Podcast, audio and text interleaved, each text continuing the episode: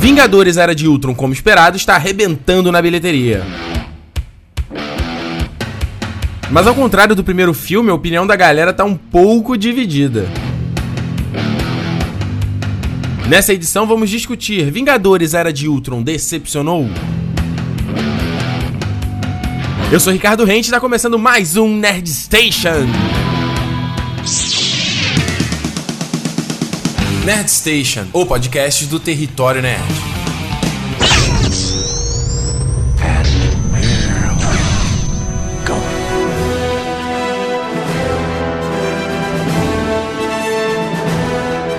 Para começar então o podcast, nós vamos fazer aqui um praticamente um tribunal nerd onde nós vamos analisar Vingadores a Era de Ultron e vamos aqui ver, ver, os pontos positivos, negativos, vamos falar abertamente sobre, sobre o filme. Então, se você não viu ainda, cara, os spoilers estão liberados, você assista por sua própria conta e risco e nós vamos aqui fazer um debate honestíssimo se esse filme decepcionou ou não.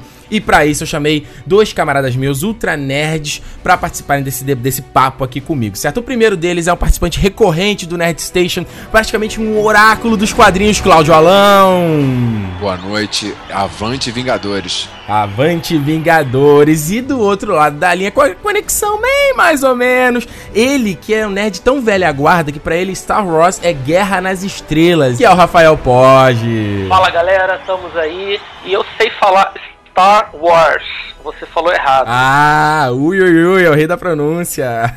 então é isso, cara. Eu, eu queria. Uh, é meio complicado a gente sempre analisar um, um, esses filmes assim tão esperados, né? Porque a gente fica com aquela opinião. Será que. Será que a expectativa que era demais? Será que a gente tava esperando muito do filme? Por isso a gente acaba se decepcionando?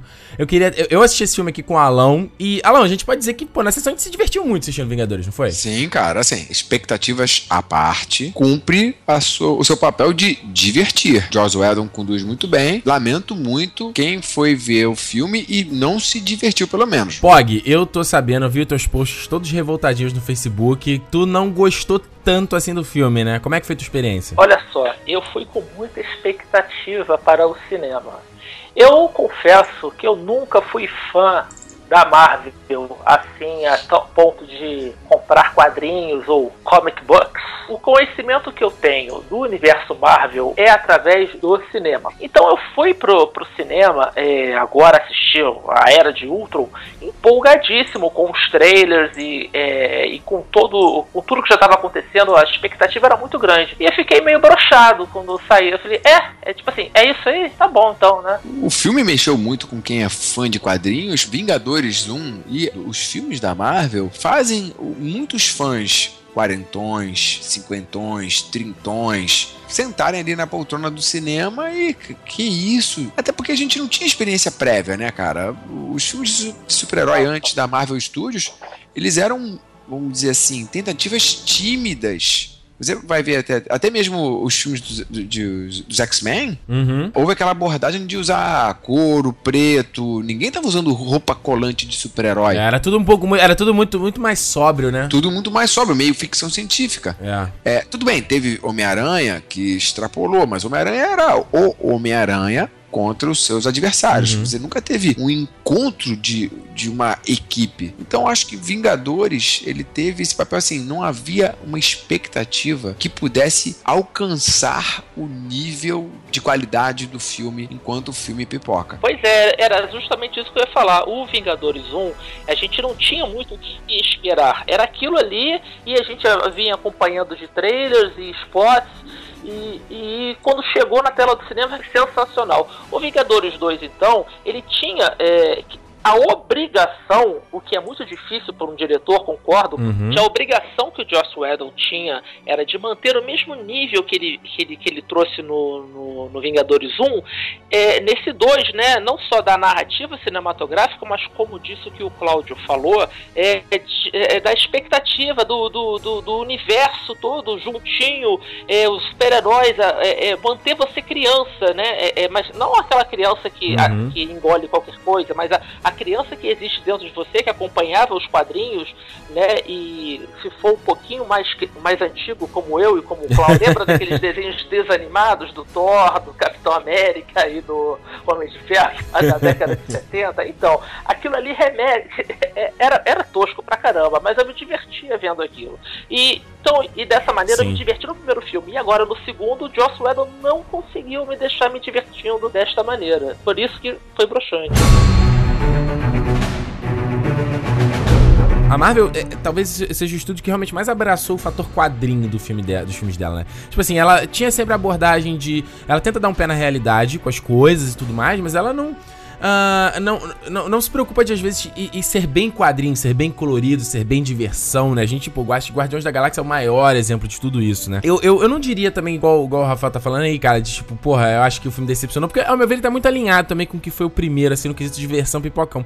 Um pouco de, de que, que me deixou um pouco decepcionado foi de que pelo menos os trailers vendeu de que o filme pra uma proposta um pouco mais séria, sabe? Um pouco mais pesada, um pouco mais sóbria. Tipo assim, os, os Vingadores vão se fuder bonito, sabe? Vai, vai ter uma ruptura nos Vingadores. E eu não vi muito isso, né? Eu tava esperando isso também. De fato, o primeiro trailer do filme deu completamente essa ideia. É, e exato. Os, os trailers posteriores, os 1235 trailers posteriores, passaram a tentar reverter um pouco essa situação. Porque, opa, peraí aí também, a gente não vai poder fazer com que a fase 3 da Marvel vire um Man of Steel ou vire um Dark Knight. Sim. É. Expectativa é um monstro. É uma merda. Cara, mas olha só, é, é, essa é sempre uma discussão recorrente, né? Expectativa não cria expectativa. Mas como pode você não criar expectativa dado os filmes, o primeiro Vingadores, dado todos os outros filmes que a gente viu da fase 2, que foi uma. A fase 2 foi melhor do que a fase 1 da Marvel, dado os trailers incríveis que eles exibem, sabe? Foi exatamente Eles isso. criam expectativa na gente. Foi exatamente isso que eu disse. A gente. É, é, eu, eu fui ver o os Vingadores 1 no cinema sem muita expectativa. E, e, e, porra, foi uma sensação do caralho. É que é complicado, né? A gente tem dois tipos de expectativa que a gente pode ter. A expectativa de tipo assim, ah, não aconteceu o que eu achava que ia acontecer. E a expectativa que é, o filme. O, os, os, caras te venderam uma coisa e foi diferente, eu acho. Um pouco da minha decepção, talvez, seja, seja disso, sabe? Eu acho que eu, eu tava esperando um filme um pouco mais sério, talvez, com uma trama que a gente fosse culminar numa fase 3 dos Vingadores, ou melhor, na fase 3 da Marvel, com os filmes um pouco mais. com um pouco mais de peso nas coisas. E o que me, me, a impressão que eu tive é que ainda ficou muita diversão, muita piada, muito tudo, sabe? Acho que eles pegaram um pouco de toda a diversão que teve os Guardiões da Galáxia, que tava solto nessa fase 2. E solto eu digo assim, porque tipo, Capitão América e Thor estão alinhados porque eles vão culminar no Vingadores 2, né? O, o Guardiões não. E acho que eles viram, pô, deu tão certo aquele, aquele humor e aquele ritmo frenético que colocaram nos Vingadores aqui e que para mim ficou, sei lá, não encaixou muito, né? Não encaixou, e eu vou te dizer mais. Guardiões uhum. são os Vingadores mais escrachados, né? Uhum. Então chegou os Vingadores, o, segundo filme dos Vingadores, disso que você falou, pegou, é, eu acho que pegou um pouco dessa vibe uhum. dos Guardiões da Galáxia e, trans, e transportou, trouxe, é, importou para dentro dos Vingadores. Só que eu acho que a vibe dos Vingadores não, não é essa, né? É, tu via aquele eu acho que o, se tu pegar o Ultron, né, nos trailers, né, eu não tenho cordas, não sei o que, vou esmagar esses caras. Porra, eu lembro, cheguei no final da sessão, virei pro Alan e falei, Alan, porra, o Ultron, mó, mó, né, prometeu e pareceu um fracote no final, não foi, Alão? É, cara, assim, eu acho que uma das grandes falhas do filme é o Ultron. É, né? Até pela origem dele nos quadrinhos. Ele é uma máquina assassina. Ele é um vilão sem piedade nenhuma. Ele não tem esses conceitos. Uhum. A personalidade do Ultron nos quadrinhos já é clichê no cinema. É um vilãozão clássico que. É um vilãozão clássico máquina robótica. Então ele é, uma, ele é um T 800 elevado à 25 potência. Então ele não tem aquelas piadinhas que a gente viu no filme, aquele humor, aquele, aquela energia? Não. Caraca! Não. Não, nos quadrinhos ele é simplesmente assim: eu sou o Ultron, eu evoluo uhum. e vou ou exterminar seres biológicos ou vou fazê-los evoluir e virarem máquinas. Uma outra coisa que é muito interessante, é um conceito meio Frankenstein, é que assim como ele nasceu dos padrões cerebrais de um herói e virou uma inteligência artificial num corpo robótico, uhum. ele quer uma companheira. Então, algumas das clássicas, das histórias mais clássicas do personagem do vilão Ultron uhum. com os Vingadores é ele roubando uma das super-heroínas, raptando ela, descendo o sarrafo na equipe inteira. Ele vira o Bowser do Super Mario, ele sequestra a princesa. É, pra quê? Pra conseguir roubar a, a inteligência, a vida daquela super heroína e, e colocá-la num corpo robótico que vai ser a companheira de Ultron. O Ultron é um Borg. é aperfeiçoado, não, ele não, quer pegar tanto. os humanos e aperfeiçoar. Não, nem tanto assim. Quando, é, normalmente, quando ele faz isso, é, até teve uma história agora bem recente, tipo a história definitiva do Ultron contra os Vingadores. E que o Ultron ele meio que assimila, vai assimilando herói por herói. Cada ser humano do planeta Terra vão se transformando em Ultrons. Há 40 anos atrás, quando ele teve suas histórias que eu gosto muito, não havia internet. Tudo conectado, né? Que aliás ele usa isso no filme pra caramba, né? Tipo, ele já invadir e tal. É, é, foi engraçado, até um cara lá do, do, trabalho falou: Porra, se o cara invadiu a internet, por que ele não desligou ela logo? Porra, ia deixar o mundo totalmente embananado, né? Sim. Mas ele se desligava também, né? Porque eu achei a, a, grande sacada dele foi até ele dizer: o, Eu não lembro agora quem foi no filme que tava com ele perto, acho que era o próprio Homem de Ferro. Ele falou, ah, você não vai a lugar nenhum. Aí ele vira: Eu já estou lá.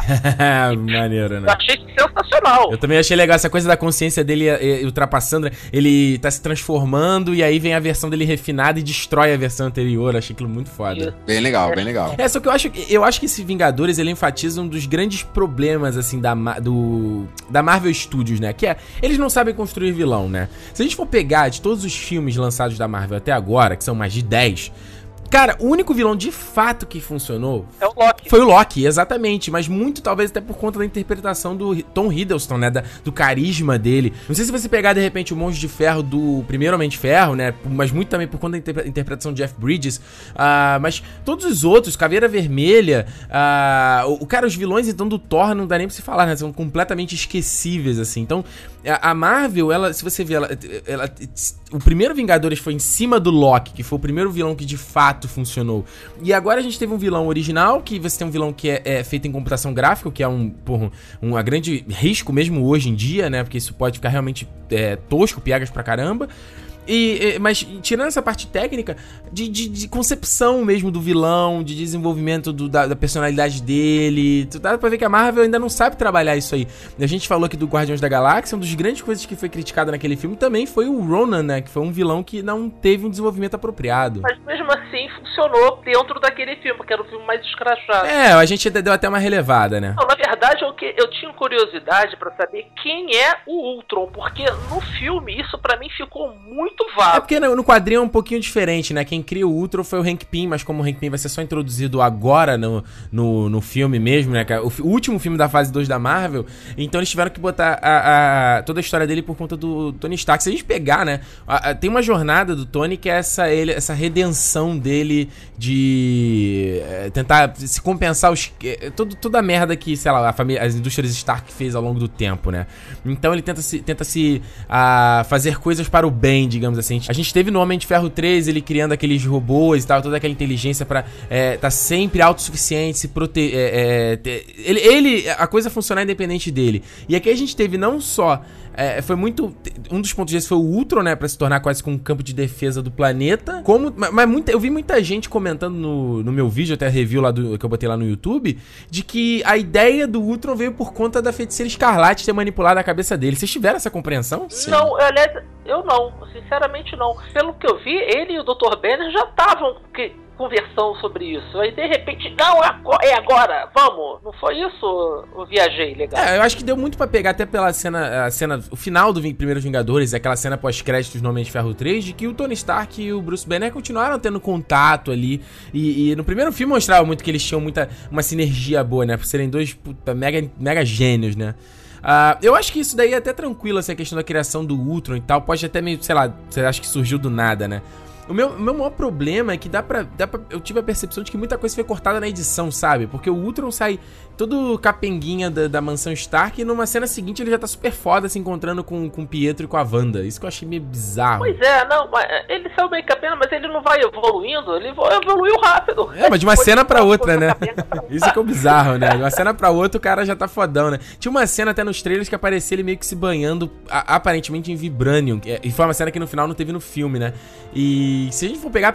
A primeira notícia tinha saído, o primeiro corte do filme, cara, teve é, mais de 3 horas e meia. Então os caras cortaram quase uma hora de filme aí, cara. Porra. Cortaram a coisa errada, então, né? Porque eles deixaram uma outra hora em que nada acontecia. Que hora, por exemplo? O que, que tu acha que é a hora que nada acontecia? Né, vamos falar agora um pouco de ritmo de cinema, né? Um filme de ação, por exemplo, né?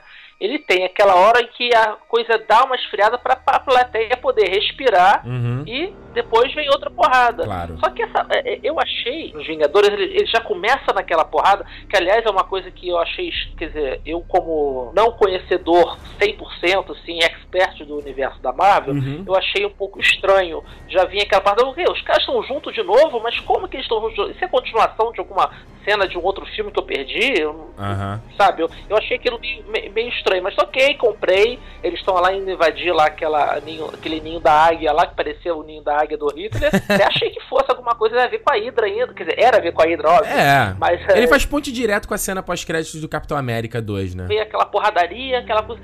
Puf, aí agora, de repente, ah não. O Hulk, ah, destruiu a gente tem que se esconder, quer dizer, vamos, vamos segurar um pouco a onda para poder reorganizar, ver o que, que a gente vai fazer. Aí vão lá pra casa do arqueiro, aí fica naquele mimimi lá, meu amor, eu, eu tô grávida, né? E fica aqui. Aí veio o- o- uma pitada de romance com o Dr. Banner e a Viúva Negra. Eu falei, aqui- eu falei, da onde veio esse romance? Pelo amor de Deus! Ela, ela já estava afim dele no outro filme? Onde eu perdi, eu perdi isso? Aham, a construção toda das, das situações, né? Pois é, aí eles tentaram ali dar. Fazer, vamos quebrar um pouco o vamos contar uma outra história, vamos virar um filme mais dramático. Só que não virou um filme dramático, é, é um filme denso, virou um mimimi ali. Eu achei toda aquela passagem desnecessária, não precisava ter seguido. Aquilo É. me deixou tão caído. Foi a hora que eu levantei, saí pra ir no banheiro e voltei. E falei, pô, não perdi. Sério? Não acredito, não, não, não acredito que você fez isso, cara. Porra, eu tava apertado. Pô, também tu vai tomar um litro de refrigerante antes do filme, tu tá de sacanagem, né? Eu fui e voltei e falei, não perdi nada. Eu acho legal, se, se a gente for comparar, por exemplo, eu acho que, por exemplo, é, pelo menos o Man of Steel, né, do que a gente viu agora, que é um filme muito sério, muito, né, ah, drama, e você pegar, por exemplo, o espetacular Homem-Aranha da, da Sony, que é muita piada jogada por jogar, entendeu? Então dá pra ver que a, a- Marvel, nesse sentido, casa muito bem, né, balanceia muito bem as coisas. Balanceia. Pois é, isso é verdade, você falou tudo. Mas não fala mais de Homem-Aranha, espetacular Homem-Aranha, não. Que... Não, já foi, já foi, já passou, já passou. Agora é da da Marvel, esquece isso. Mas eu acho muito legal toda aquela interação deles naquela festa e tudo mais. É, que dá um tempo, né, pros caras respirarem um pouco, os caras saírem numa puta aventura. Eu acho legal, porque me lembra, me lembra filme, eh, talvez, acho que o Indiana Jones talvez seja o maior exemplo disso, né, que é o filme que começa no meio de uma aventura, né? Aham. Você já começa o filme, eles estão numa aventura, que foi o que falou, você falou a invasão ali da base do, do, do- da Hydra e tudo mais. E aí os caras dão um respiro, e aí até o Thor falou, não, vou pra casa, e aí dá toda a merda de novo com o Ultron, né? Exatamente. Mas foi uma coisa rápida, não foi aquela parada que deu né, na, quando eles foram pra casa se esconder. Não sei se se esconderam, mas enfim, eles foram se esconder lá na casa, na casa, na casa da fazenda do, do arqueiro. Aquela parada foi muito grande. O Joss Whedon, ele errou na mão em dar muita carga e muita família, vamos dizer assim, pro Gavião Arqueiro, só pra poder dar profundidade ao personagem. Meio desnecessário, meio errado ter dado tanto holofote pra isso no filme. É, o Jeremy Renner, ele, ele saiu até uma entrevista dele logo no começo das gravações de Vingadores, ele reclamando, né, que ele tava só tendo que atirar flecha. Ah, e eu acho que o Gavião também no primeiro filme ele foi um problema, né? Porque ele foi um herói que ele tinha feito uma participaçãozinha no Thor 1. E aí, depois, logo no começo de Vingadores, ele já é colocado do outro lado, né? Ele é colocado. Ele, o, o Loki domina a cabeça dele. E que eu acho que foi um problema, acho que é do primeiro filme. Assim. A gente não tem nem investimento emocional com aquele personagem, ele já tá do, do outro lado. E aí, ah, nesse segundo filme. Vo- Os caras já fizeram o oposto, né? Daquele todo esse background pra ele. E ele é o cara que consegue convencer a Wanda ali a fazer o certo. E tem aquele um pouco da, daquela interação com o Pietro também. Isso tem. Cara, o, o Gavião Arqueiro é assim nos quadrinhos, Claudio? Ele é esse. Ele é mais humano ou ele não é um super agente sinistrão? O Gavião Arqueiro dos Vingadores Ultimate, ele é um cara. Ele é, ele é um. Ok, usa arco e flecha, mas ele é um super agente, Uhum. super mega treinado, um assassino com melhoramentos que o tornam com um cara com uma, uma mira super humana. Certo. Já o, o Gavião Arqueiro, o Hawkeye, dos quadrinhos é, tradicionais, Ele é simplesmente um cara que aprendeu a disparar arco e flecha de maneira formidável, mas ele é mais um, um cara meio bonachão, um cara que zoa todo mundo. Uhum. O Hawkeye do universo do MCU, ele bebe mais Uhum. do universo Ultimate do que do universo tradicional. É, mas a gente pode então, pelo menos concordar nós três aqui que aquela parte deles irem pra casinha ali do cara é meio um Sim. é um freio de mão sinistro, né, no Total. ritmo do filme, né? Aliás, deixa eu te falar uma coisa. Eu acho que é um casting aí do filme errou na mão então, pelo, do Jeremy Renner. Pelo que o Claudio falou, não tem nada a ver com o personagem. É- Esse cara é muito ranzinza, ele é muito. sei lá, ele, ele parece um, um- um rato raivoso, né? Aquele que você. um hamster, você tem medo de chegar perto porque ele vai te morder. Eu concordo contigo, cara. Até em entrevista, tu vê ele parece que, ah, nossa, o que, que eu tô fazendo aqui, né? Exatamente, tipo assim, que, quem é esse cara, pô? Ele fez aquele filme que ganhou o Oscar, aquele filme, não sei a opinião de você, mas aquele filme é uma merda. O Guerra ao ao Terror. É horrível aquele filme. Que, como é que aquele filme conseguiu ganhar Oscar? O lobby foi muito grande. Aí a partir daquele filme, o cara, pô, é o Jeremy Renner. Pô, quem é Jeremy Renner? Pelo amor de Deus, ah, bota outro cara pra fazer, pô. É, eu acho que foi. Ele foi indicado até o Oscar pra esse filme, se não tô enganado, né? É muito, muito Putz, disso. Aí tentaram fazer ele vingar como o, o substituto pelo, pro, do Ethan Hunt no Missão Impossível, não deu certo. Não deu certo. Tentaram fazer ele ser um substituto do Matt Damon no Bourne, não deu certo.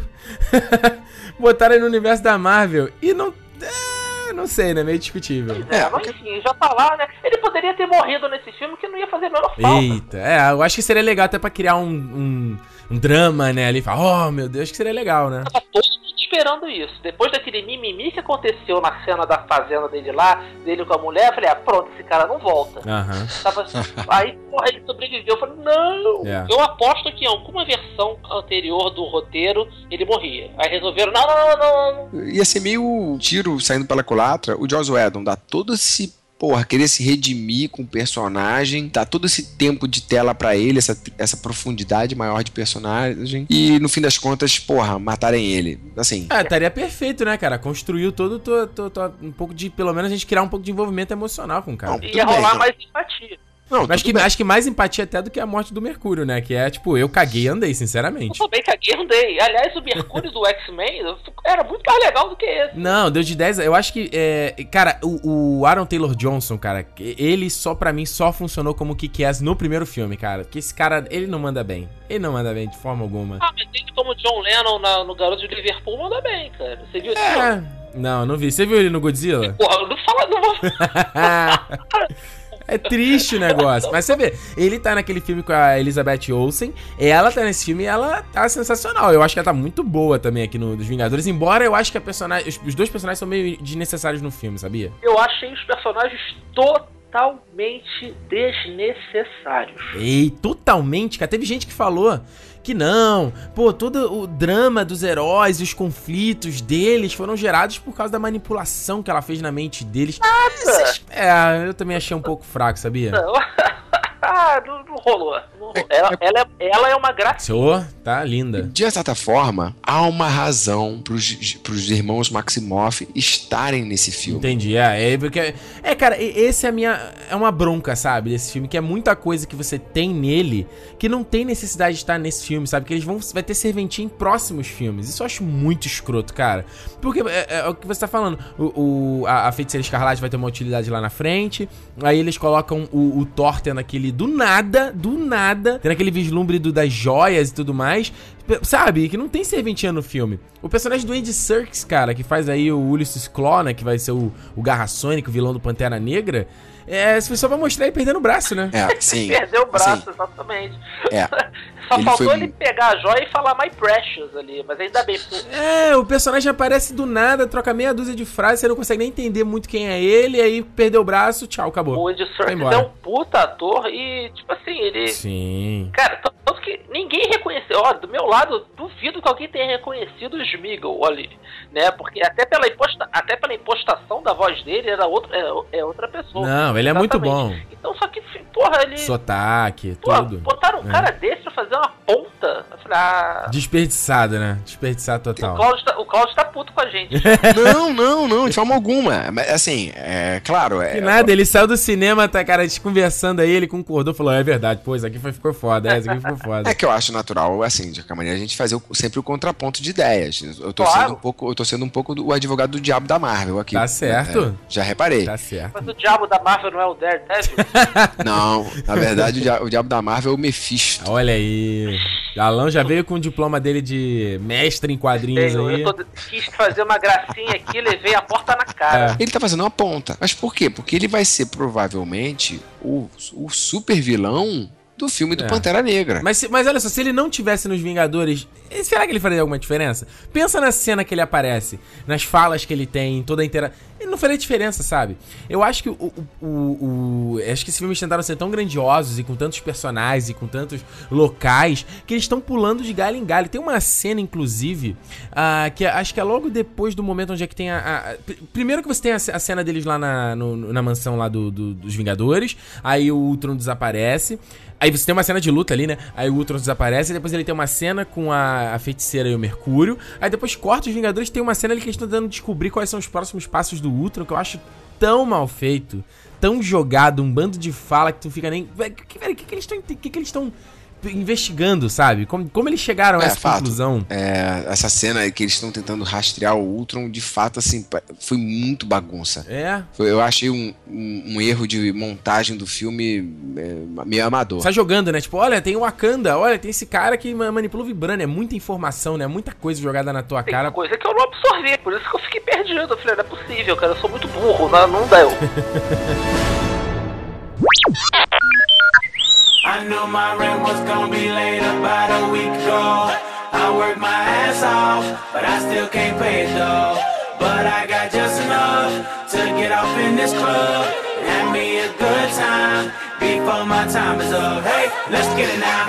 Muito, muito bem. Vamos pausando aqui um pouquinho, aquela pausinha já tradicional Nerd Station pra gente bater aquele papo. O nosso, a nossa conversa sobre Vingadores ainda vai longe, então guarda só um minutinho que esse é o momento aqui do feedback do Nerd Station para você que tá chegando agora. Eu sempre bato um papo com vocês aqui na metade do programa, onde eu dou uns recados, onde eu leio algumas mensagens de vocês. Então, para começar com os recados, eu venho mais uma vez falar com vocês sobre o Patreon do Território Nerd. Se você quiser patrocinar o Território Nerd para que eu continue produzindo podcasts, vídeos, textos, continue produzindo esse conteúdo de entretenimento na internet, você pode fazê-lo lá no patreon.com barra território nerd. Mesmo que você doe apenas um dólar para você, você pode achar, pô, caramba, não vou ajudar com tão pouquinho. Cara, não, não tem essa. Se, olha, sinceramente, se a metade da galera que acompanha o Território Nerd doasse um dólar para o Território Nerd, cara, eu poderia ficar trabalhando 100% nesse negócio aqui. Então, qualquer ajuda é fundamental. Eu mesmo tenho começado a me mexer, a apoiar aí os, os canais, os produtores de conteúdo que eu gosto. Porque eu sempre penso, se o cara parar de fazer aquilo ali, eu vou sentir um pouco de falta, entendeu? Então, o Patreon Território Nerd é uma maneira de você fazer isso. Você tem acesso ao nosso grupo fechado lá no Facebook, o Covil dos Protetores, onde eu sempre conto um pouquinho dos bastidores aqui, é, faço vlogs e do, eu sempre troco uma ideia, mostro um pouquinho do que está acontecendo aqui por trás dos panos no Território Nerd. Ao contrário do que muita gente pensa, você não é obrigado a ter cartão de crédito para doar no Patreon. Se você tiver, é mais fácil porque a coisa fica mais automática. Mas você pode fazer também através do PayPal, que é um serviço bacana que tem aqui no Brasil, onde você pode doar também usando boleto bancário. Você adiciona tipo créditos a um cartão virtual do PayPal através do boleto bancário e através do PayPal você paga é, o, o, patrocínio ao Território Nerd. Inclusive é assim que eu tô fazendo para patrocinar outros produtores de conteúdo lá no Patreon. Então, uh, essa é a melhor maneira. Então, vou entrar lá, patreon.com barra Território Nerd, que teu, teu apoio aí é fundamental, certo? Então, olha só, o programa ele tá muito longo, então eu vou até... É, eu peguei, separei poucas mensagens aqui pra gente, para que eu leia aqui pra vocês. Até pra gente já continuar o papo, que ele foi bem extenso. Eu queria ler aqui um e-mail muito bacana que eu recebi do Israel FT, que ele falou o seguinte: olha só, olá, eu sou Israel, estudante universitário aqui de Natal, Rio Grande do Norte. Comecei a acompanhar o Nerd Station e fiquei me perguntando por que não havia feito isso antes. O podcast está no nível incrível até para mim que não tenho tanto costume de ouvir. quero deixar os parabéns e o meu apoio para esse projeto tão legal. Fica com Deus e até a próxima. Pois Jael, muito obrigado pelo teu feedback aí, cara. É muito bom saber ver, ver o podcast chegando a outros estados, né? É, de lugares bem, mais bem distantes de onde eu tô, que é aqui no Rio de Janeiro. Isso é muito bacana. Até lá no TN Live lá sobre o Game of Thrones, né? Que eu faço toda semana. Se você não conhece, é só você ir lá no territorionerd.com.br.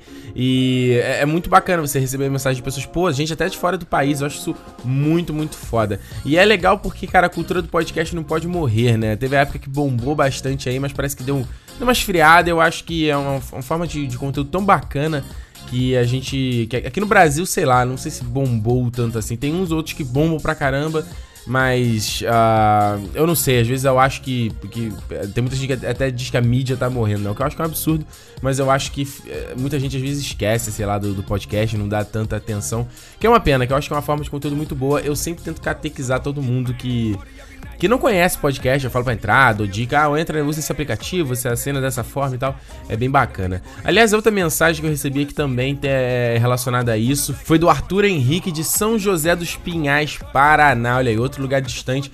Ele falou o seguinte: na boa, Ricardo, descobri seu podcast depois do canal 42 e que bela surpresa. Um dos podcasts que eu descobri e mais gostei nesse ano.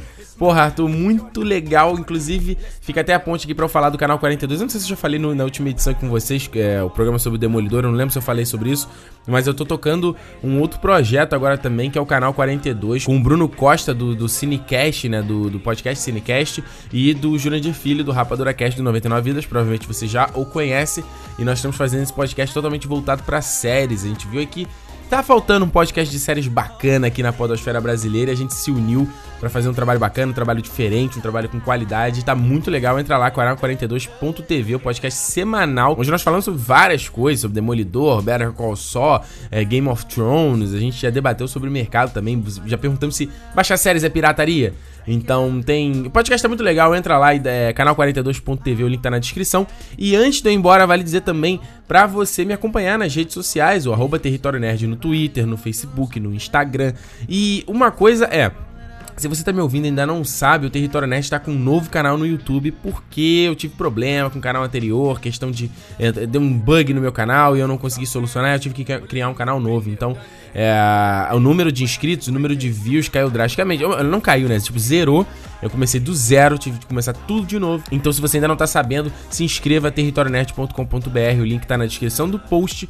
E se você puder dar o view também de novo, like de novo nos vídeos anteriores que eu repostei lá nesse novo canal também ajuda muito. Inclusive o review do Vingadores Era de Ultron que eu fiz também tá, lá, o link tá na descrição territorionerd.com.br. Falando em Vingadores, vamos continuar com o papo que ele tá muito longo e depois a gente tem curtir e não curtir, não perca, fica aí que a gente já volta.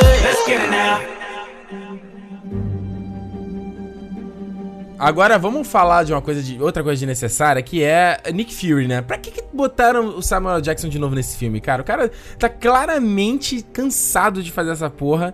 E eles trouxeram o cara desnecessariamente. Aí no meio da batalha final trazem lá aquele, aquele porta-aviões lá deles, né? Do primeiro filme também de volta. Cara, o bagulho é tão jogado de qualquer maneira, né? Da onde veio aquilo, meu Deus do céu? É, e eu acho que, que, que o problema é isso, sabe? Os caras. É, é, eu senti um pouco um pezinho de Michael Bay nesse segundo filme, sabe? De sair jogando coisa na tua cara, é, barulhenta, com megalomaníaca e. É, eu sei lá, cara. Eu acho que. Eu, eu, sinceramente, não consegui me empolgar, pelo menos quanto o primeiro, sabe? De você ficar.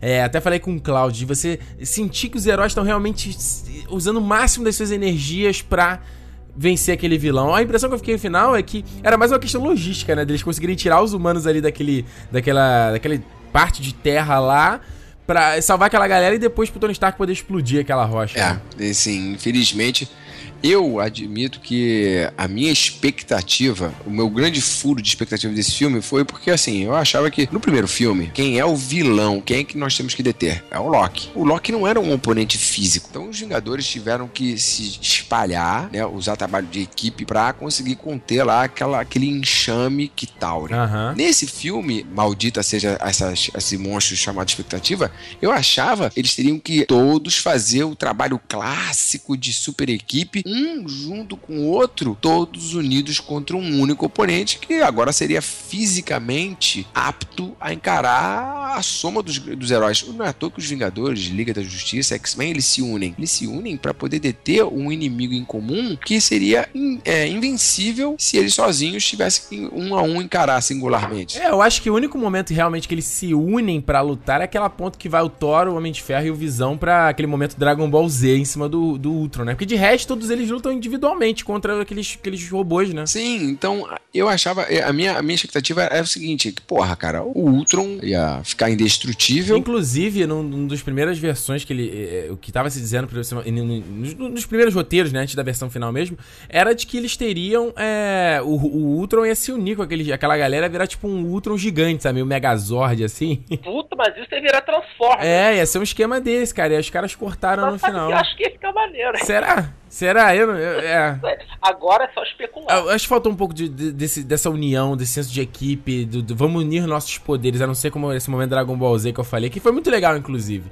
É, mas agora, aproveitando que a gente falou do Visão, né? A gente tava quase indo aqui sem ter falado dele. Foi um, um cara também que foi introduzido aos 45 do segundo tempo, né? Embora. A... Eu ia mencioná-lo agora. Eu também fiquei assim, caramba, mas não era o Jarvis. É, é. Aí o Jarvis virou o Visão. É, não é bem isso. Ele é uma evolução quase do Jarvis, né, cara? Acabou o Jarvis, não vai ter mais Jarvis? Não, não tem. Tanto que o Tony Stark tá depois falando com uma voz feminina, né? Vai falar com a Verônica. Scarlett Johansson no Her, sabe? É, eu acho assim, de fato, o Jarvis ele foi evoluído é. E virou, se transformou no, no, no Visão. Mas assim, a grosso modo, apesar dele ter sido apresentado no filme, introduzido no filme, eu achei que ele foi um, um, um acerto. É, mas tu acha que, por exemplo, a cena que ele aparece, que ele surge, é muito blá blá blá, cara? A cena é enorme com ele falando, ah, eu sou isso, não, eu sou mais, não, eu sou não sei o que. Eu acho isso muito chato, cara. É, eu, eu, acho chato quando o próprio personagem tem que parar o filme para ficar contando alguma coisa, sabe? Como, por exemplo, o Pietro isso, fez. Isso é um erro de roteiro. É, como, como o Pietro fez mesmo, de contar, parar. Ah, não, por que, que eles querem então ali metido nesse negócio? Por que, que eles odeiam tanto o Stark? Ah, por é, isso, não. isso e isso. Acho muito, muito fácil, sabe? Uma solução fácil, né? Vamos então falar aqui da cena que acho que todo mundo deveria ter se empolgado pra caramba, e eu pelo menos não me empolguei tanto porque o trailer estragou, que foi Homem de Ferro versus é, ou melhor, Hulk Buster versus Hulk. O que, que, vocês acharam disso, hein? Eu acho que eu queria muito ter, ter visto isso só no cinema, cara. Porque é, eu também. Que no trailer ficou ruim e no cinema ficou bom? Eu não entendi. Não, porque o trailer entregou tudo da luta. Boa parte da, da, luta foi exibida nos três primeiros trailers, assim. Todas as cenas, os grandes momentos da luta. Quando você foi ver no cinema... É. Você já tinha visto, né? Exatamente. É, era pra ser um dos grandes momentos do filme e os trailers já tinham praticamente entregue 90% da luta. Só não entregou lá o o, o arremate dela, que é ele lá e, uhum. o, e, o, prédio. Não, entregou. Pior que eu tava revendo o trailer, tem a cena do prédio caindo e sendo demolido. Ah, eu vou ter que rever Tem tudo no trailer, cara. Que absurdo. Não, assim, muito triste. Esse, esse trabalho, assim, da, da Marvel de ter liberado material demais do filme, eu não sei porquê que maldito executivo da Marvel é. que pensou que isso seria uma boa ideia, entendeu? E se você considerar, eles esconderam visão durante muito tempo nos trailers, já né? só mostravam o olho dele e tudo mais. E aí depois, logo pouco antes do lançamento, eles liberaram um pôster lá com a foto dele, porra, em puta definição. Tipo, pra que tu escondendo o trailer, sabe? Se tu vai mostrar depois. Ah, mas aí mostrou também na hora de estrear o filme, não... É. E, sei lá. É que eu acho. Eu, eu, eu gostei do Visão como um todo, assim. Eu acho até que o Paul Bettany mandou bem na interpretação. Eu fiquei. Um, é que a tela que a gente viu lá no cinema, né, Klaus, tava um pouquinho escura, então ficou meio complicado de ver certos detalhes. Ah, mas eu fiquei até na dúvida, falei, pô, ele é computação gráfica, ele é maquiagem, o que que ele tá sendo feito ali, entendeu? Eu acho que tem um misto aí. É um misto, né? É um misto, mas eu achei, ah, eu não sei, cara, achei meio, meio, meio sei lá. É, e aí acaba que o, o, filme mesmo termina com uma coisa meio. É, porque a grande expectativa era de que é, eles, sei lá, brigariam, né? A galera ficar meio puta com tudo que o Tony Stark acabou fazendo e cada um seguiria o seu próprio caminho, né? Até pra ter o Guerra Civil ano que vem, ter, ter tudo, todo o plano aí da fase 3 da Marvel. Acabou que o final do filme em si. Ah, não tem, né? Na verdade, né? Tipo, todo mundo termina meio que bem, só que, ah, não, cada um vai pro seu lado. O Thor vai, vai pro, lá pro mundo dele, porque ele sabe que tá tendo alguma treta. Ele fala, ah, não, as joias do infinito estão reunidas por algum motivo. E aí acabou com o Capitão América com uns novos Vingadores, né, Cláudio? Como é que é? Explica essa história aí pra gente, cara. Cara, é, esse Novos Vingadores aí tá uma mistureba. Mas basicamente eles estão pegando o, uma fase é, do, bem, bem antiga, dos anos 70, dos Vingadores, que é o Capitão América, Gavião Arqueiro, Mercúrio, ops, e Feiticeiro Escarlate, que definitivamente não eram os heróis mais poderosos da Terra.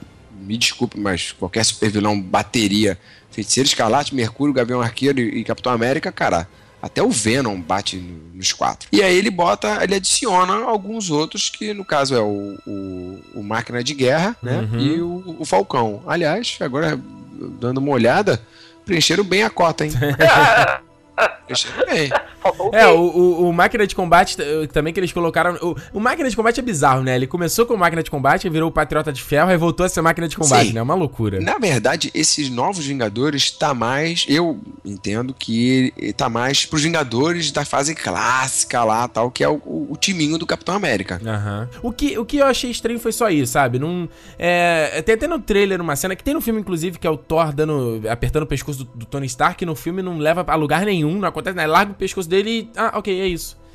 Eu fiquei molado com isso nos Vingadores, sabe? Parece que as, as, as, coisas não têm consequência, sabe? Ele aperta o pescoço do Tony Stark, nada acontece. E depois tem a cena do, Hulk, do, do Hulkbuster com o Hulk, e eles mal comentam da cena depois, sabe? Ela mal gera qualquer coisa depois. Então, é, eu acho isso, eu achei isso muito mal ajambrado. A gente termina o filme com. O, a gente não sabe muito. A Marvel deixou bem aberto, né, o final do Hulk, né? Será que ele foi pro espaço? Será que ele tá perdido pelo planeta Terra, né? Pô, eu achei que aquele final do Hulk virou Capitão América. Eu falei, como assim, cara? Ele caiu com a nave, vou achar ele depois, pô. Ah. Num ímpeto de, de raciocínio, né? Eu me lembro que você tava falando, Ricardo, que a premissa seria, porra, é Planeta Hulk. Isso. Posso estar errado, mas acho que não foi essa bem a, a conclusão que a Marvel quis dar, não. O que ela quis fazer é o seguinte: não, tá... é tirar o Hulk de cena. O Hulk é um personagem poderoso demais para estar tá no meio do cenário Guerra Civil. Ele pende demais a balança. Então, para o cenário Guerra Civil funcionar tal qual nos quadrinhos, ela tem que respeitar então o, a guerra civil dos quadrinhos e pra, respeitando esse, aquele cenário, não tem Hulk, não tem Thor. É. Então é basicamente assim, eles quiseram tirar o Thor e o Hulk de cena para que o a, a, a, guerra civil possa acontecer, né? Possa acontecer de uma maneira mais de debate e menos de pancada. É, o Thor vai estar tá resolvendo. O Ragnarok vai acontecer simultaneamente, né? O Guerra Civil, né? O terceiro filme do Thor. Então, é por isso que ele não vai estar tá envolvido nessa história toda. Mas é, eu acho que o que eu fiquei um pouco decepcionado foi isso, sabe? Eu vi, eu vi as especulações que a galera fez do filme foi muito mais interessante do que o filme em si, sabe? De que os caras iam ficar puto com o Tony Stark, e aí isso que aconteceu uma cisão entre ele e o Steve uh, Rogers. É, eles iam ficar puto com o Hulk, aí que iam trancar ele e mandar ele pro espaço. E não aconteceu nada disso. Acho que o filme ele ficou muito superficial, muito chapa branca, sabe? Tipo assim, não tentou criar a casa. Você acha que virou um filme infantil? Sim, cara, eu acho que. Eu não acho que virou um filme infantil, assim. Eu acho que a Marvel tem essa pegada bem infantil, diversão, humor. Eu acho que talvez eles tenham temido de, ah, vamos tentar é, agradar todo mundo pra gente fazer a puta bilheteria que a gente fez igual o primeiro, entendeu? Porque de repente, se eles abraçam um lado, poderia desagradar um outro lado, sabe? Acho que eles tentaram agradar todo mundo e. Quem tenta agradar todo mundo agrada ninguém, né? Exatamente. Falou bem.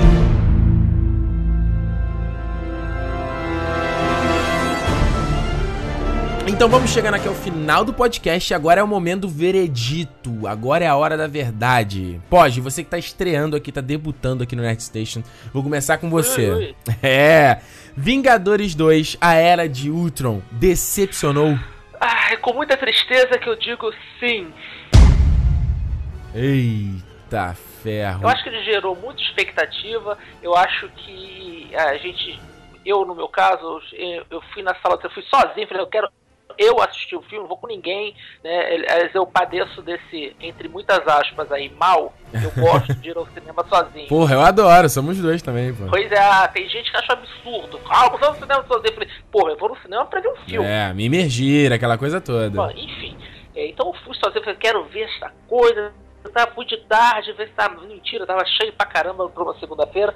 Mas enfim. E eu assisti o filme e o filme terminou e eu falei, putz cara, quem é esse cara? Eu não entendi o roteiro, eu tô burro, eu tô com sono, eu preciso assistir de novo, mas eu não vou pagar para assistir de novo.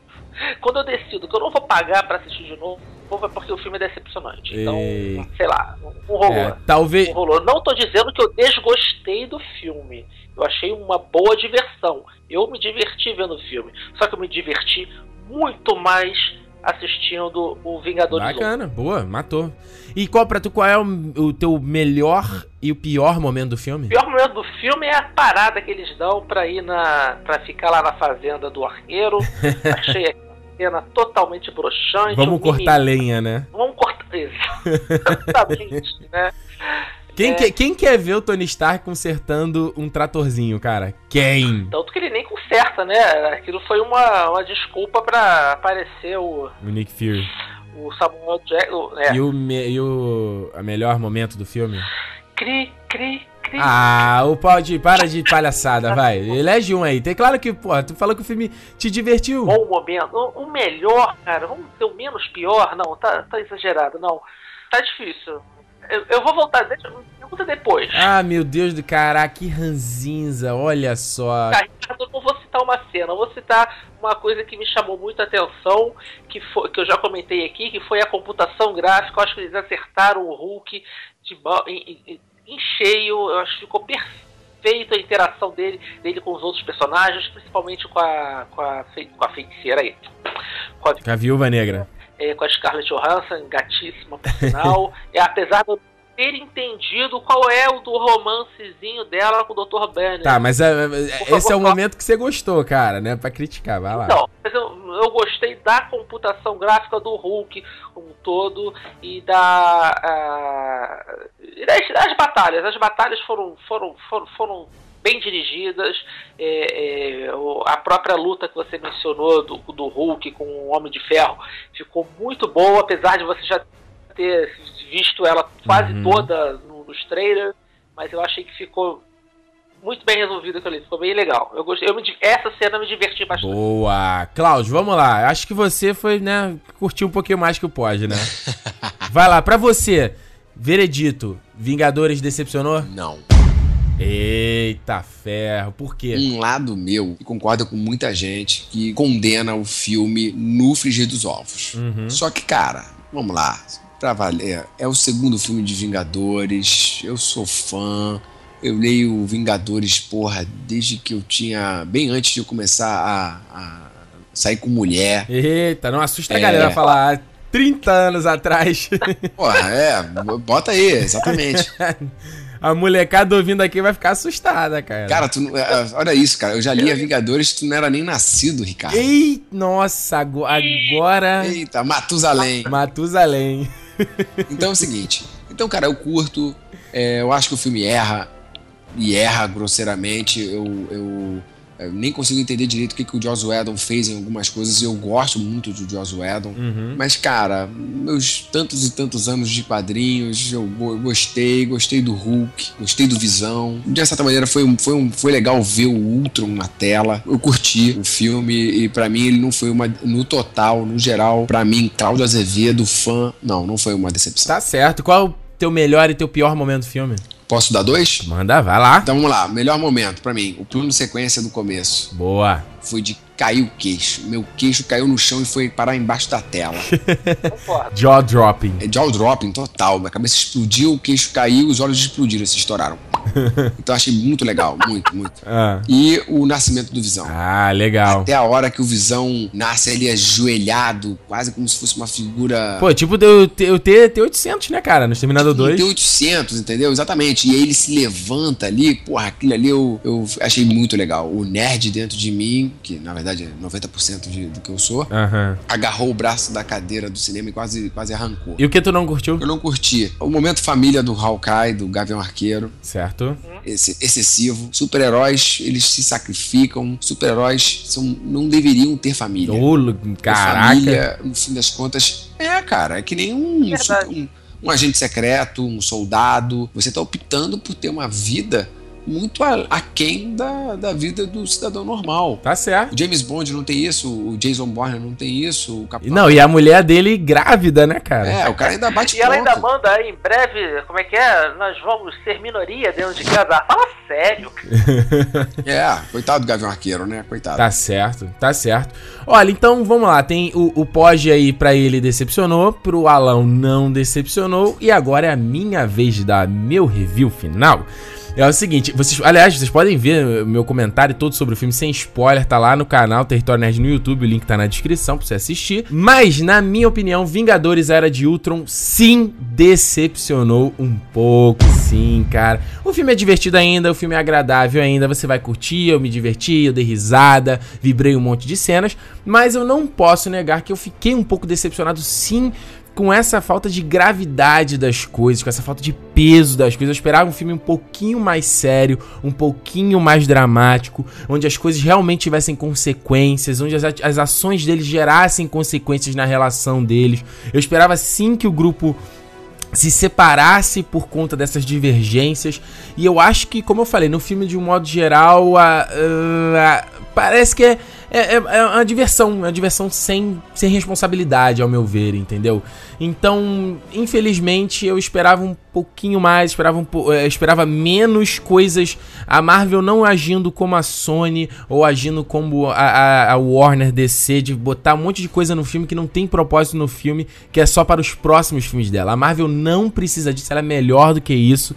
Então, essa foi uma, minha maior decepção no filme. E porque por conta desse, dessa gordura toda, desse volume todo, faltar espaço pro Ultron, que foi um vilão que eu fiquei tão interessado em ver e que acabou não tendo tempo de tela devido. Agora, um dos momentos para mim que, que eu mais gostei desse filme, cara, foi o nascimento do Ultron, cara. Todo aquele diálogo dele com Jarvis, a interpretação de James Spader muito bacana, só na voz ali, né? Ele tendo consciência de si, me lembrou muito a Skynet, né? Que eles dizem que a Skynet, no primeiro momento que ela foi ligada, ela teve consciência. Não, eu lembrei disso, eu esqueci, eu ia falar isso durante a gravação, eu lembrei, pô, o Ultron é a personificação da Skynet. É, ele tem consciência de que ele é a partir do momento do, do primeiro milésimo de segundo. Eu existo visto, né?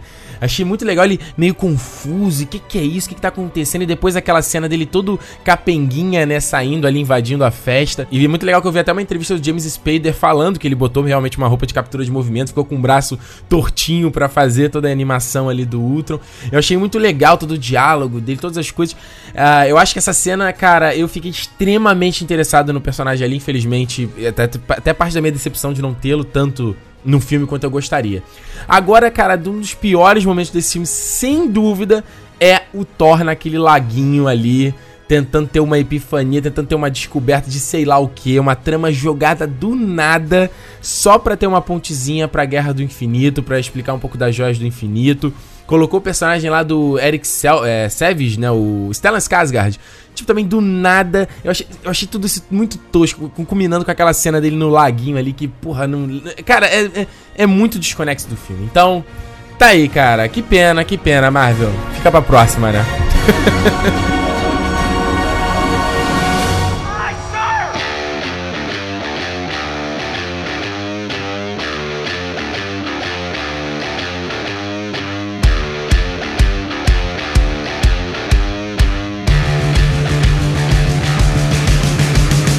bem, muito bem. Começando aqui o último bloco do Nerd Station, o curti e não curti. Momento aqui onde a gente dá dica para você aí que tá ouvindo. A gente comenta uma coisa que a gente curtiu desde a última edição e uma coisa que a gente não curtiu aqui. Então serve de dica de uma coisa para você correr atrás e outra coisa para você fugir. Então, Pode, quer começar com você aí, cara? Você que também, como eu já falei, tá estreando aqui no Nerd Station. Ó, tem que melhorar esse áudio para voltar a aparecer aqui, hein? Isso foi um ultimato? Foi um ultimato Borne para você. Vamos lá, vai, diga uma coisa que você curtiu, cara, recentemente. É, eu vi no último, domingo, é, no último domingo, vou dizer recentemente, então, um filme que eu comprei. Hum. Ele é um clássico, eu nunca tinha assistido, apesar de ouvir falar nele muito. Bora, mano, que filme é esse, cara? Que volta. Cidadão Kane. Eita, um clássico. Orson Welles, filmaço, indicado a nove Oscars, ele ganhou um só, que foi de melhor roteiro, em 1941 ou 1942. Agora a data me, não, me fugiu. Ele trata da vida de um jornalista que virou um magnata das comunicações nos Estados Unidos é simplesmente é, é sensacional por duas coisas. Primeiro, o roteiro, que é espetacular, E segundo a direção do Orson Welles, em 1941, ele lança a mão, não vou dizer de efeitos, mas de maneirismos, por assim dizer, que décadas mais tarde a gente ia ver diretores como Steven Spielberg e próprio uh, Coppola fazendo e os Scorsese, né, em jogos de câmera. O filme é espetacular, são duas horas de filme onde você não vê a hora passar. Eu só me arrependo de não ter assistido esse filme antes. Então, se você não assistiu Cidadão Kane, corre, tem em Blu-ray, tem em DVD. Eu não sei se tem no Netflix. Mas corre atrás, né? Eu até te falar, né? Pra, pra molecada que tá ouvindo aqui o podcast, poderia se assustar, né? Por ver um filme de 41 tem que ter um pouco de investimento. É um filme preto e branco, formato de tela 4 x Nossa. como era antigamente. Não, mas é bom pra, pra ver um pouco a escola da galera, do, dos diretores que a gente consome hoje em dia, né? Exatamente. Justamente por ele ser um filme à frente do seu tempo, né? Ele não causa essa estranheza como de repente você pegar um garoto hoje e botar ele para assistir Casa Blanca, que é outro clássico, mas é com uma outra vibe, uma outra direção, outro tipo de roteiro. Né? É uma escola de cinema. Cidadão Kane, escola de cinema. Para quem curte cinema, é obrigatório. Depois você pode jogar pedra em mim e dizer se não gostou, mas eu duvido muito que.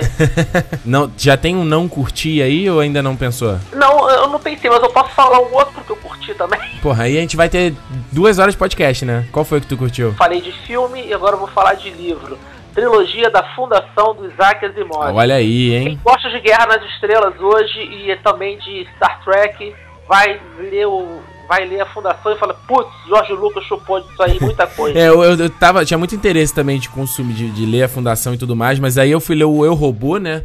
Até para conhecer um pouco da obra do Isaac Asimov e eu não curti muito não, cara. Eu também o Eu Robô é meio broxante. É, eu achei, eu achei que não tem uma linha de histórias, é, sei lá. Algum... O Eu Robô, se você tivesse lido na década de 50, de 60, você teria uma outra visão. O Eu Robô hoje ele é muito datado. Né? Como qualquer ficção científica, se você parar pra ver, ele fica datado, né? É, é verdade. Mas é que a, a, a escrita do, do Asimov é ela é diferente, né? Ele não descreve cenário, ele mal descreve os personagens, é, é outra pegada, né? Mas isso deixa. Bom, pra quem lê Tolkien como você, vai sentir uma pequena diferença. É, é um puta contraste. Mas a trilogia da Fundação é uma aula de história, de psicologia, de filosofia e um uma puta ficção científica. Vale a pena também, porra aí, a trilogia da fundação do Isaac Asimov. Maneiro aí, tá vendo? Pode não, não falou não curtir dele, mas ele curtiu duas coisas, né? Tá? Não, só não curtiu os Vingadores, né? Mas do resto ele curtiu não tudo. curti, caramba. Só não curti tanto. Tá bom, tá bom, já foi. Alão. Oi. O que que tu curtiu aí? Cara, é, vamos lá. Eu posso dar três coisas que eu curti ou apenas uma? Cara, vamos lá, vambora, mas a, prime Rápido, a né? primeira talvez já tenha, já tenha comentado aí com, com a rapaziada aqui que segue o programa, mas, cara, a primeira com certeza é o Demolidor da Netflix. Muito bom. Cara, sensacional sensacional. Eu, eu tinha parcas expectativas, achava que talvez ia ser uma sériezinha legal, mas ela chutou a bunda de toda e qualquer série que eu já tivesse visto antes que tivesse esse apelo e é bem legal, vale é, a pena. Muito boa mesmo, uma série, série de quadrinhos levada a sério, né, Lau? É, exatamente, série Cheio de, de referências a Vingadores, inclusive. Né? Ao, ao MCU, ao universo cinematográfico da Marvel. Mas é bizarro, eu vendo, eu vendo a série, vendo certas cenas do cara arrancando a cabeça de uma outra pessoa, e aí você fala, cara, isso aqui não se encaixa, no, não se passa no mesmo mundo Vingadores, nem fudendo. É porque é um lado, é um lado mais, mais gritty, né, cara, mais violento, mais dark do universo Marvel. É, Vingadores se passa no mundo dos Teletubbies do universo Marvel, quase. É, é o mundo Four Colors. É. Lá eles chamam assim, que é esse tipo de história de super-herói onde tudo é bom, o American Way of Life é certo e os heróis não matam. É. Vai lá, vai lá, qual é o que, que tu curtiu aí mais? É, segunda coisa que eu curti, cara, é Cosmos que também tá a série Cosmos que passa na, na, Netflix, na nova, né? Que é com aquele. Muito legal. Muito legal. Tô vendo também. Neil deGrasse Tyson. Exato. Eu assistia a série Cosmos antiga com Carl Sagan. Eu tenho o livro do Carl Sagan, Cosmos, uhum. antigo, já, de 30 anos atrás. E, cara, eu quase virei astrônomo mesmo, porque eu amava astronomia por causa do, do Cosmos. E, e ter visto essa série nova é espetacular, é bem legal, bem legal, vale a pena a curtida. E a terceira é um curtir bem nerd, nerd de raiz. Tive acesso aí a um RPG de 2008, 2009, um RPG americano de mesa, né, de livro, uhum. chamado Eclipse Phase. Eita, que, que história que é essa? Que é muito doidão, 300 anos do futuro, espécie humana humana conquistou o, sistema solar, não existe a humanidade, existe a transhumanidade. As pessoas conseguem pegar a sua, a sua, seu eu e transferir para diferentes corpos artificiais ou biológicos. Basta ter dinheiro, basta ter crédito. Então você pode uma hora ser um androide, uma hora você pode ser um humano geneticamente modificado, uma hora você pode ser um, um cetáceo uhum. e você pode estar em, em Marte, em Vênus, em Mercúrio, numa estação tipo a cidadela do Mass Effect, lá na, na órbita de Júpiter. Dez anos atrás, na, na cronologia do jogo, a, as máquinas, vamos dizer assim, as inteligências artificiais ficaram loucas, uhum. dizimaram 99% da população humana e sumiram do sistema solar. Então é um jogo de ficção científica, de horror e de conspiração. Muito bem escrito, muito bem bolado. É uma mistura de Mass Effect com Surrogates, aquele filme do podre do Bruce Williams, do Bruce Willis. é muito ruim mesmo. É, mas a ideia de que as pessoas podem transmitir sua, sua consciência para corpos à parte e com isso o personagem do, jogo não hum. morre, porque ele sempre pode voltar pro backup. Entendi. Então é um sistema de RPG, né? É um, é um sistema de RPG, regras próprias e tal, mas o cenário cenário é muito Aí. legal. Basicamente isso. Demolidor da Netflix, é, Cosmos, que tá passando na Netflix também. E para quem puder e achar que vale a pena um joguinho de RPG de ficção científica diferente dos do Dungeons Dragons, Eclipse Phase. Tá certo, tá certo. Agora eu já tô com nem, pouca vontade de jogar RPG, né, Alan? Tu fala desse sistema aí. então, olha só, ninguém não curtiu nada, eu vou ser o único aqui neste podcast. Tem um não curti. Ah, teve? Então vai lá. Infelizmente, com grande tristeza, com grande pesar, ah. o filme novo dos irmãos Wachowski, Júpiter Ascending. Ai, eu passei longe disso. É uma cacareca, um, uma caca mole pútrida e verde. Aliás, eu tô até pra fazer. Tô, tô, com um tema aqui sobre os irmãos Wachowski pra fazer no podcast, fazer em breve. Cara, quando eu vi esse filme, que decepção, né, Alão? Decepção. Assim, tem a direção de arte muito boa, é, e só, acabou. É, e quem é. Não, não tem vilão, não tem história, é um milhão de coisas que ele joga na tua cara e não te explica. Tu tem que ter um livro antes para entender tudo daquele universo, né? Sim. É. E o vilão, o vilão do Ed Redmayne, horrível. Nossa, meu Deus do céu. Uh, é horrível, horrível. Mas, cara, não tem herói, não tem vilão, não tem heroína, não tem nada. Não tem motivo para ver esse filme. Não, não tem motivo. tem, olha, eu fiz review também do Jupiter Ascending, tem o link também na descrição aqui do podcast. Uh, então vamos lá, olha só, eu também eu não curti alguma coisa e o meu curti e o meu não curti estão interligados, olha só. O que eu curti foi o visual do Jared Leto como Coringa liberado aí. Legal. Ah, é, no, no, aniversário de 75 anos do, do, do, personagem. Eu achei muito bacana, diferente do que, do que eu tava esperando. Porque eu tava assim, falei, pô, como é que eles vão fazer esse visual, né? O, o Coringa do Heath Ledger eu, foi surpreendente porque ele foi diferente do que eu já tinha visto até então do Coringa. Se a gente for pegar o Coringa do Jack Nicholson, ele ainda era muito... Era a mesma pegada do Coringa do, da série, né, clássica. Então, veio o Heath Ledger com um visual completamente diferente. E aí eu falei, pô, será que eles vão pra uma abordagem mais clássica? O que eles vão fazer? E eu achei bem legal, assim, diferente dele tá com aquele. Uh, não sei, não dá pra entender se o dente dele tá pútrido, ele tem placas de ferro no dente, uh, e a sobrancelha raspada, e o visual magrelo. Biz... Cara, eu olhei. Eu, os anéis, assim, eu fiquei. Da foto. Uh, ele na mesma pose clássica também do, do Coringa, né? Do Piada Mortal. Eu falei assim, eu, eu tive. Cara, eu quero ver esse personagem em ação, porque eu achei muito promissor. E aí, do que eu não curti, foi de que. É, tá rolando um rumor, parece um rumor meio barra notícia, meio barra confirmação da Warner de que Uh, a gente viu o visual do Coringa, ele tá com aquelas tatuagens, né? Que foi meio polêmico aí, o pessoal ficou meio dividido se gostou, se não gostou. E a Warner tá meio que dizendo: ah, não, não, o visual final do filme não vai ter com tatuagem, não. A gente só botou como homenagem ao Coringa. E, porra, cara. Tipo, os caras fazem o primeiro anúncio, imagem do personagem tão querido, tão esperado, que todo mundo vai querer ver e ter uma opinião em cima deles. Ah, vamos experimentar e passar uma. Sabe? Acho que não era o momento de, de, de querer homenagear o Coringa e botar tatuagens no Photoshop numa imagem do, do, visual do personagem. Se já tivessem divulgado a imagem do Heath Ledger já tivessem divulgado a imagem do Jared Leto como Coringa e agora é, fizesse uma nova imagem fazendo essa homenagem, beleza. Mas não, a primeira imagem já é homenagem, então eu não curti essa atitude da. essa possível atitude da Warner aí, que parece que os caras, mais uma vez, não sabem o que estão fazendo. Certo? Então, senhores, olha só, eu quero agradecer a presença aqui de todos vocês aqui neste programa. Cláudio, quem quer te ver contratar teu serviço de fotografia aí? Na Clap Fotografia, é www.clepfotografia.com.br. Exatamente, contratar, contratar o Alão, aí em breve ele volta como se. Recomendo, recomendo. E em breve ele volta aí pra falar mais sobre quadrinho. Pode? Como é que o pessoal pode te encontrar, te acompanhar nessa internet? Tu Twitter, Facebook, tu usa? Uso, tem lá, pode me achar no Twitter, twitter.com barra rpog, rpoggi.